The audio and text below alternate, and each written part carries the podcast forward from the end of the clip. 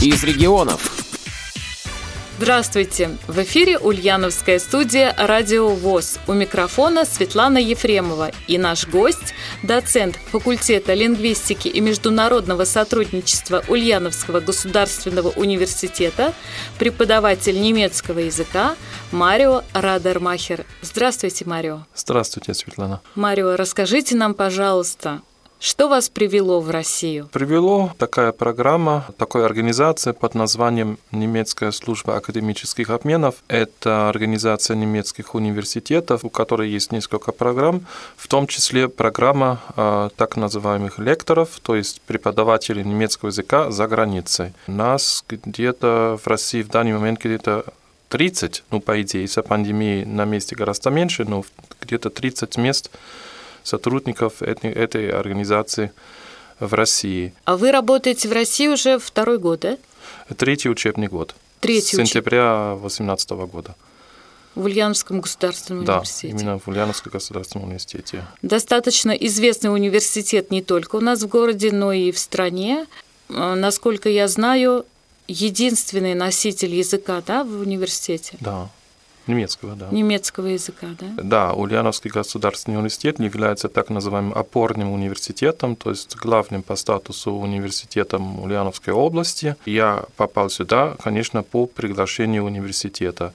Я являюсь единственным носителем немецкого языка в университете. Кроме меня, вне пандемии, коллеги из Китая и из э, Соединенных Штатов. У вас много студентов вообще? По-разному. Э, в общем-то, мало, но это очень хорошо, потому что таким образом можно заниматься моим предметом, это немецкий язык, ну, в основном э, общение и ну, коммуникации, и тоже письменными сочинениями, скажем так. Э, у меня, да, бывает э, группы 12 человек, э, но в этом году максимальное число студентов это 8. А у вас специализация гуманитарная, техническая или вы преподаете разную? Преподаю, ну, общий немецкий, можно сказать, как раз, ну, краеведение тоже, а так по учебнику мы занимаемся на уже среднем уровне. И как раз цель – это чтобы студенты заговорили, не постеснялись, э, хорошая грамматическая основа у них уже есть. Э, преподаю на, на третьем, на четвертом курсах. И э, есть одна группа в данный момент, там идет и специализация, как сказать, перевод, то есть перевод с немецкого на русский язык а так это общий немецкий язык. Еще в том семестре, то есть до декабря 2020 года, была у меня группа, а, там специализация политическая лексика. Э, у них специальность э, международные отношения. Это на гуманитарном факультете. Я сама в школе учила немецкий язык. Мы учились в интернате для слабовидящих детей. И у нас немецкий язык преподавала поволжская немка Валентина Карловна Киселева. Она очень строго относилась к своему предмету, требовала с нас и мы ей очень благодарны за это. Некоторые слова. Ну, конечно, для языка нужна практика. Все, что мы Абсолютно учили верно. в школе. Конечно, забывается. У нее очень проходили интересные уроки. Когда изучали мы новые слова, у нее была такая кроки, рисовала она картинки, угу. мужской род синим значком помеченные угу. слова или действия, там женский род красным значком, а средний род желтым. Очень-очень было интересно. Мы читали дополнительные книги на немецком Что? языке, и у нас был такой случай, нам задали на дом написать прогноз погоды. И мы со своей одноклассницей сидим и думаем, как же написать? Гидромедцентрум ЗАГТ, гидромедцентрум там еще что-то. No, no, no. А все-таки нужно было просто написать Хойта ист Заркальт, допустим, да, или еще да, что-то. Да, да, да, да. Не обязательно было мудрить, но было все равно очень интересно пробовать все. А ваши студенты прилежно относятся к изучению языка? По-разному. Есть те, которые э, очень хорошо занимаются и интересуются. Для меня, на самом деле, это самое главное, что студент интересуется. Уровень уже для меня второстепенно, то есть это не самое главное. и большинство интересуется. Есть те, которые не очень интересуются и как раз не очень занимаются, то есть домашние задания не всегда делают. И есть и те, которые очень редко ходят. Ну, Редко? большинство, да, большинство интересуется. А вы строгий преподаватель? Нет. Нет. Я не строгий, это может и, и минус, но я считаю, так как э, ребята минимум на третьем курсе, что взрослые люди, и если не хотят, то хотят, то не хотят. Я считаю, что человек должен сам решить, надо ему это или не надо. Экзамены у меня не всегда легкие, это я знаю. Э, ну а так, это, да, безусловно, тут, э, как сказать, закалка немецкого университета у нас так преподают, что э, дают понять, что э, мы для себя учимся, а не для преподавателя или не для, родителей. То есть человек сам должен понять. Это поэтому я не строгий в плане, что бегаю за студентами и вот в этом плане нет, а в плане, как сказать, что надо Получение учиться. знаний. Получение знаний. Ну да. Но я бы не сказал, назвал бы это строго, просто настойчиво, скажем так. Вам кто-то помогает в аудитории заполнять журналы или что-то там? Помогает. Ну, желательно. Бывает э, во время урока, ну, конечно, стараюсь так организовать, чтобы было до или после урока. Да, тем более... Э, Здесь бывают журналы, например, или ведомости с очень мелкими, как сказать, строками. Очень мелкий. Мелкий шрифт. Очень мелкий шрифт, да, помогает. Угу. Помогают с университета сотрудники.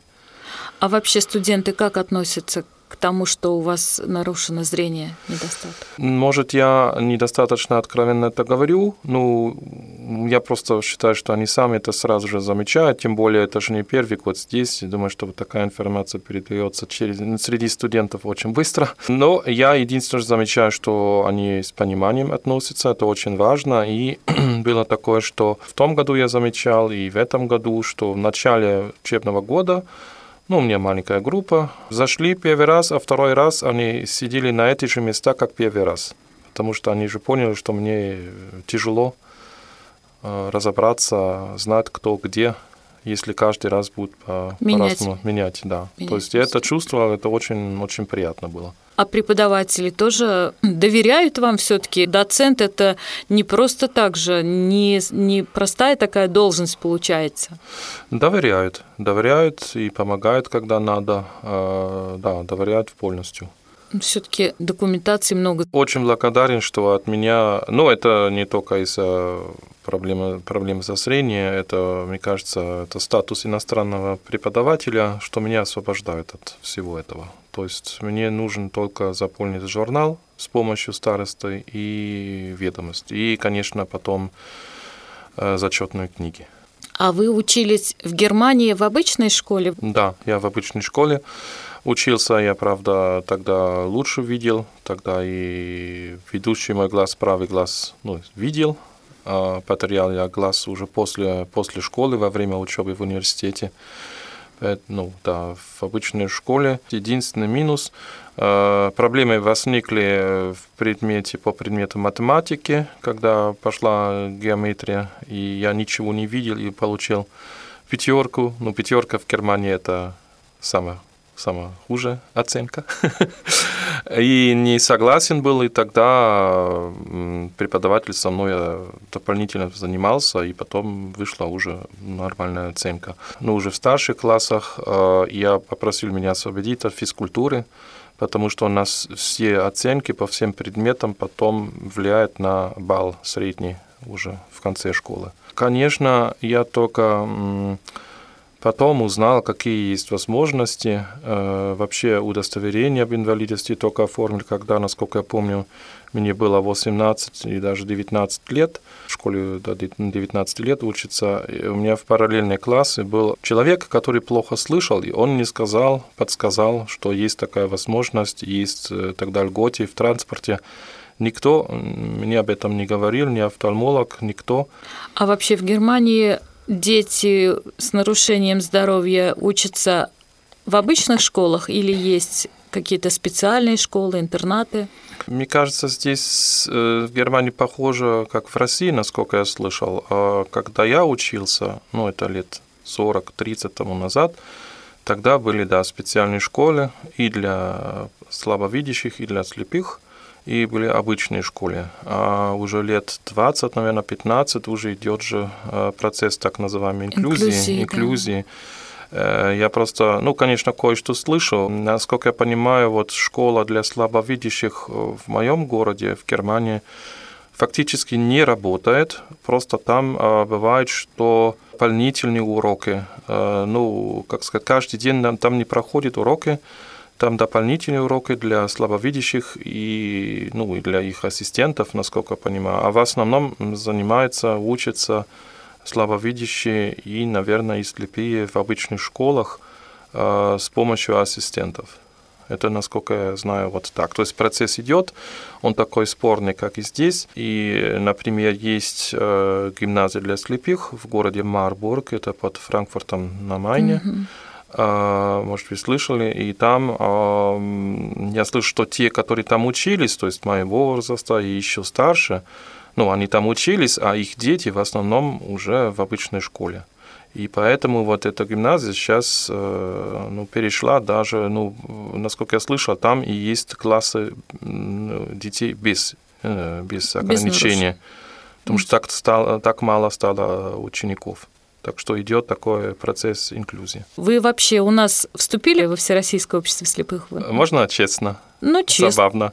Хотел поступить, но не, не, не получилось из-за того, что у меня в серии паспорта и буквы. Буквы, поэтому не сказали, извините, база, ну, база данных не может меня зарегистрировать. Поэтому не вступил. Да, как-то интересно. Ну, это было два года назад, может, стоит еще раз попробовать. А в Германии вообще есть общество, где вот люди могут пообщаться незрячие, обменяться опытом каким-то? Есть, есть. Есть общая э, организация э, по всей Германии и там разделение по областям. Потом есть э, организация, чей центр находится в Марбурге, где гимназия для слепых. У них акцент, э, ну, изначально это в основном ну, выпускники э, гимназии вот этой, и сейчас, конечно, есть по всей Германии. До сих пор Марбург там самое, ну, рулит, как сказать. Угу. Там самое главное, как сказать, э, контингент, если так назвать, это слепые и э, слабовидящие э, с высшим образованием. Но это есть же в Германии до сих пор, ну, это отдельная тема, в Германии до сих пор есть э, социальные классы, и это очень сильно отражается как раз в системе образования. Есть у нас разные школы, э, формы школы, и вот. И мне кажется, из-за этого и так получилось, что, если не ошибаюсь, где-то лет 100 или 90 тому назад создали вот это, эту другая организацию, тоже незрячих и слепых, и которая в основном занимается распространением информации уже по определенным профессиям. Там есть разные секции, тоже, например, преподаватели, э, администрация, право, где юристы и так далее, и так далее. А потом в 60-х годах основали еще одну э, организацию, называется Ретина или Ретина, и то, и то. Ретина – это сетчатка, угу. то есть эта организация в основном сотрудничает э, с медициной. То есть они хотят Э, продвигать, э, продвинуть вот исследования э, в плане болезней сетчатки. То есть mm-hmm. в основном это ретинитис пигментоза, ну, у нас так говорят, научный термин, я не знаю, может, в России еще другое есть название, э, ну, дегенерация, дегенерация макула, Сейчас. вот это в основном... Макула дистрофии, да. да. дистрофии. Атрофия зрительного нерва. Это да, все. это в основном вот, да, то есть сетчатка и зрительный нерв в основном. Угу. Есть еще э, организация, как это перевести, для продвижения э, слабовидящих. Она в основном поддерживает школы для слабовидящих. Ну, школы уже не такие важные, я же объяснял, да, из инклюзии. Вот это, вот это самое главное, вот эти четыре. Потом еще есть, например, организация только для тех, которые страдают болезни Ашера, Ашер, то есть у которых не только есть проблема со зрением, а тоже, которые тоже плохо слышат. Мгм. И, например, тоже есть организация э, тех, которые, ну, у которых есть увидитесь. Я забыл, как это объяснить, но это тоже часть глаза. Но в основном это три или четыре, которые назвал в самом начале. И могу сказать, что в плане вот этих трех первых, то есть всеобщая организация слепых, э, те, которые больше э, делают акцент на профессии разные, те, которые делают акцент на болезни сетчатки, э, для них самое главное это и общение, да, то есть э, общение, обмен новостей, опытом и так далее, и так далее. И у всех этих трех есть тоже разделение по, ну, почти по, по, по областям, там, ну, более-менее соответствует. Ну, как и здесь у нас районные организации, местные организации, наверное. Они, э, ну, пытаются сотрудничать, все три. Ну, э, я люблю это назвать человеческий фактор. Э, Это не всегда так просто, но сотрудничают все больше и больше, вот эти три самые главные организации. В плане того, что как у нас библиотека для слепых есть? Есть, но э, по-другому организовано. Э, Гораздо меньше чем есть, чем в России. Я понимаю, почти в каждой области, да, в каждом регионе здесь Мгм. есть, ну, значительном, наверное. Эм, А в Германии, да, население может в два Помен- раза меньше. поменьше. Ну, да. Есть центральная библиотека для слепых, но сейчас по-другому называется, потому что такая тенденция, что библиотеки официально не только для слепых и слабовидящих, но тоже для тех, которые имеют другие проблемы со чтением, да, лигостении и прочее. То есть там недавно поменяли название. Эта центральная библиотека находится в городе Лейпциг на востоке Германии. Пожалуй, это была у нас центральная библиотека в ГДР. Я не знаю, я не поинтересовался. А потом есть еще большие э, в городе Мюнхен, Бавария, в Гамбурге, в Марбурге, конечно. И самый ближайший для меня – это э, западно-немецкая библиотека для слепых, э, которая находится в городе Мюнстер. То есть больших библиотек гораздо меньше, чем здесь, но потом есть отделение в городских библиотеках. Но мне кажется, э, что здесь гораздо больше есть библиотек, чем в Германии, гораздо больше если учесть население. Да, то есть мой регион, откуда я, он чуть больше по площади, чем Ульяновской области, но при этом 18 миллионов жителей, а не полтора. И э, на этом фоне, конечно, очень мало, если только вот одна библиотека большая э, в городе Мюнстер, это очень мало. Но в наше время э, уже, я считаю, что не играет такой большой роль, потому что можно сейчас уже заказывать в электронном варианте, можно и так найти много в интернете, и можно заказывать э, в этих библиотеках на э, CD, то есть, э, которые На флеш. проигрывается с помощью Daisy, да, может, знаете, да, э, специальный формат, или, или же просто электронную папку. Я недавно слушал э, про это все. Да, забыл сказать, что связано с пандемией, сейчас очень распространены э, телефонные как чаты, я участвую вот этих разных организаций, и там недавно слышал э, маленький доклад сотрудницы библиотеки э, вот в городе Марбург. Она объяснила, что, конечно, вот эти все библиотеки для слепых, они сотрудничают, есть общая, как сказать, база данных, и э, то есть человек может очень много заказывать. То есть ну, на- наличие меньше библиотек, чем, чем здесь. А так может заказывать. И даже была же конвенция, если не ошибаюсь, 19 года, да, в городе Маракеш э, в Марокко. И там обязались, что расширить это все. То есть есть сотрудничество с библиотекой или с библиотеками Швейцарии уже. И по идее должно быть и в Великобритании. Просто библиотека сама сказала, что они просто, ну, у них мало сотрудников, они не осиливают обработки например, ну, внести все эти данные с Великобритании, например, в базу данных немецкую. То есть, да, ну, там фонд сложно. Фонд очень сложно, и ну, что-то там, конечно, на, слава богу, наконец-то на, на международном уровне тоже решается, решается да, угу. в процессе, в процессе. Но вы в нашу библиотеку, в Ульяновскую областную библиотеку ходите часто, насколько я знаю. Часто хожу, мало читаю, к сожалению. Да, конечно, мимо э, библиотекарских, как сказать, услуг, э, конечно, здесь очень много бывает мероприятий. Э, и такого ну, у нас нет. Э, вот эта библиотека, самая ближайшая в городе Мюнстер, находится от меня 250 километров. То есть я никогда не был. Я заказывал книги, да, а, но никогда не был. Может, у них какие-то мероприятия есть, но я, по крайней мере, не слышу, что столько много мероприятий э, разных э, направлений бывает, как и здесь. Поэтому я в основном хожу э, в библиотеку в Ульяновске на мероприятия и очень благодарен, что меня приглашают, и очень поражен, что вот так активно слабовидящие и, конечно, сотрудники организуют, занимаются творческими в основном.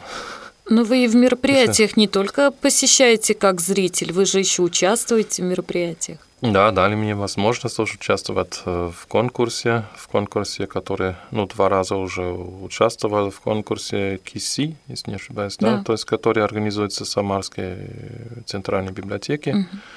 Да, там участвовал, и очень было познательно, очень, очень интересно. Это да. А так в основном, так как не носитель языка, и так как филолог прекрасно понимаю, какие ограничения э, по языку, я больше всего слушаю и слушаю с большим удовольствием, и таким образом тоже есть такая возможность у меня улучшить русский язык. Светлана и Игорь Ефремовы. Специально для радио ВОЗ.